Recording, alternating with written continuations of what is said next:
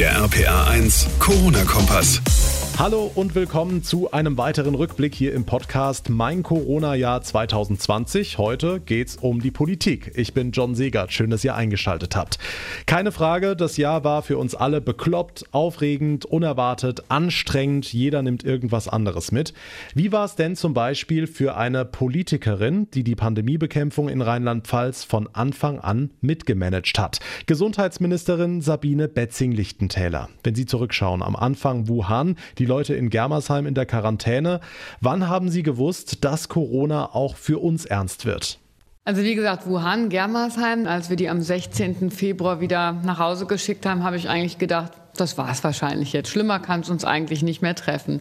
Und dann kam das Karnevalswochenende und ab dem Aschermittwoch war für mich klar, das wird hier andere Ausmaße annehmen. Und ich erinnere noch absolut an die erste Corona-Bekämpfungsverordnung, die ich unterschrieben habe. Da habe ich gedacht, das ist jetzt was Historisches. Und mittlerweile haben wir die 14. Und wer weiß, wie viele noch kommen. Haben Sie auch irgendwann mal gedacht, wir schaffen es nicht? Nee, das Gefühl hatte ich, hatte ich nie, aber es ist natürlich jeden Tag, und das ist bis heute so, jetzt zehn Monate nach der Pandemie, immer wieder ein, ein etwas Neues, immer neue Herausforderungen.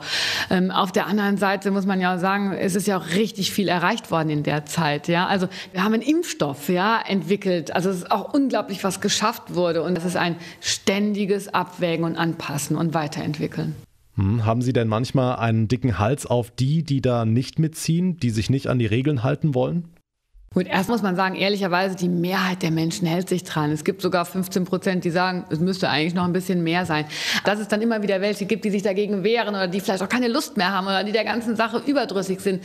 Da dürfen wir gar nicht einen dicken Hals kriegen, sondern da müssen wir einfach wieder appellieren, überzeugen, dass wir eben dann in ein Jahr 2021 gehen können, wo wir die Pandemie wieder in den Griff bekommen. Deswegen ist es einfach nötig. Okay, jetzt stehen die ersten Impfungen an. Heißt es für Sie, bisschen abschalten zwischen den Jahren entfällt? Das entfällt komplett. Es geht nahtlos weiter und sogar vielleicht noch mit mehr Volldampf. Ähm, wir haben immer gesagt, wenn der Impfstoff da ist, werden wir auch impfen und deswegen arbeiten wir durch. Sabine Betzing-Lichtentäler, die rheinland-pfälzische Gesundheitsministerin und ihr Blick zurück auf das Corona-Jahr. Ganz vorbei ist es ja leider noch nicht. Vielen Dank für das Gespräch. Ja, ich habe es angesprochen. Wuhan und die Kaserne in Germersheim, die wurde damals zum Hochsicherheitstrakt. Alle Welt hat damals auf Rheinland-Pfalz geschaut, weil dort eben in Germersheim 120 Wuhan-Rückkehrer untergebracht wurden. Ja, so hat man die damals genannt. Wuhan-Rückkehrer. Eine reine Vorsichtsmaßnahme und damals hatten wir das Gefühl, wenn wir diese zwei Wochen in Germersheim überstanden haben, dann haben wir Corona besiegt. Tja, was für ein Irrtum. RPA1 Infochef Jens Baumgart mit dem Rückblick. Anfang Februar 2020. Vor dem grünen Kasernentor stehen Krankenwagen, Übertragungswagen und jede Menge Journalisten. Die warten auf brandneue Informationen. Drinnen in der Kaserne ist Petra aus Heidelberg. Sie weiß noch weniger. Keine Ahnung, wie es weitergeht, sagt sie damals im RPA1-Interview. Wir haben das eigentlich nur aus den Medien erfahren. In, ein bisschen, ja, ein bisschen sind wir hier so abgeschlossen. Wir haben hier sehr wenig Informationen.